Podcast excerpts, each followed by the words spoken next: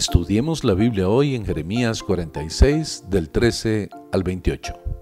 Muchos años después de su victoria en Carquemis, Nabucodonosor envió de nuevo a sus ejércitos, esta vez hasta Egipto mismo.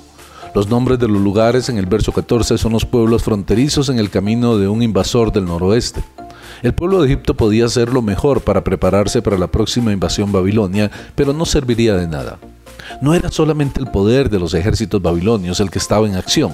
Dios también estaba determinado a expulsar a los defensores de Egipto para traer un vasto juicio sobre ellos. Con la invasión de Babilonia, todos podían ver que el faraón ya no era un gobernante de gran poder y autoridad.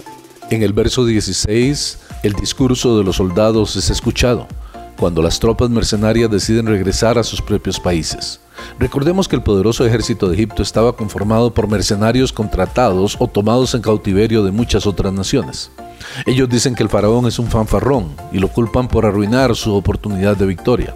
Por encima de todo está el devastante resumen del faraón en el verso 17 como un ruidoso que deja que se le pase la oportunidad. En los términos más fuertes, Dios declara que esto sucederá era tan seguro que el pueblo de Egipto podría escuchar, hazte equipaje de cautiverio.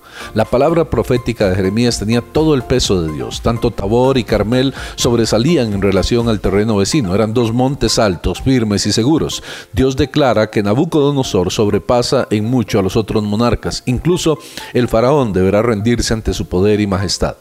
Nabucodonosor era quien eclipsaba a Egipto en su poder como las altas montañas eclipsan a los valles. Egipto orgullosamente se veía a sí mismo como fuerte, grande y hermoso. En el verso 20, Dios dice que eran fuertes y hermosos como una becerra, pero lista para el sacrificio. Ellos serían cortados como un bosque.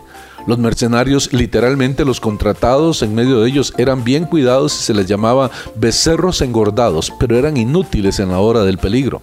La referencia a Egipto deslizándose como una serpiente es un comentario sarcástico en la humillación de una de las más veneradas deidades nacionales y una que era prominente en las insignias reales. Egipto sería avergonzado y entregado en las manos del pueblo del norte, los babilonios. Cuando este masivo ejército viniera en contra de ellos, Dios castigaría a las ciudades y los gobernantes de Egipto. Dios había determinado el castigo para estas ciudades de Amón, de Tebas y de Egipto y no había nada que lo pudiera detener. Después de que los babilonios conquistaron Jerusalén y Judá, el pequeño remanente que permaneció en la tierra estaba atemorizado por la continua presencia de los babilonios y sintieron que estaban más seguros en Egipto. Jeremías 42 y 43. Dios quería que no temieran ni desmayaran y que confiaran en Él en la tierra. En medio de su ira, Dios recuerda la misericordia. Aunque Judá será destruido, Jerusalén tomada, el templo quemado hasta los cimientos y el pueblo llevado en cautividad, con todo, la nación no sería destruida. Una semilla sería preservada a través de la cual la nación renacería. Dios también promete terminar con la cautividad de su pueblo en Babilonia, permitiéndole regresar a su tierra, y se cumplirá. Volverá Jacob y descansará. Dios envía a su pueblo al exilio como juicio por sus grandes pecados en su contra, pero Él tampoco olvidará sus justos juicios en contra de las naciones de los alrededores. Si las aflicciones de Egipto eran temporales, aquellas de Israel lo serían aún más. El juicio de Dios en contra de las naciones sería diferente que la corrección de su pueblo. Los reinos paganos y sus imperios pueden pasar a la historia, pero a Israel no lo destruirá del todo porque eran el pueblo del pacto. Israel podía decir, él nos ha tomado para hacernos suyos y para darnos lo mejor. Entonces, aunque suframos el castigo, no seremos sobrepasados por Él. Aunque estemos siendo corregidos, disminuidos y humillados, Dios no nos destruirá del todo.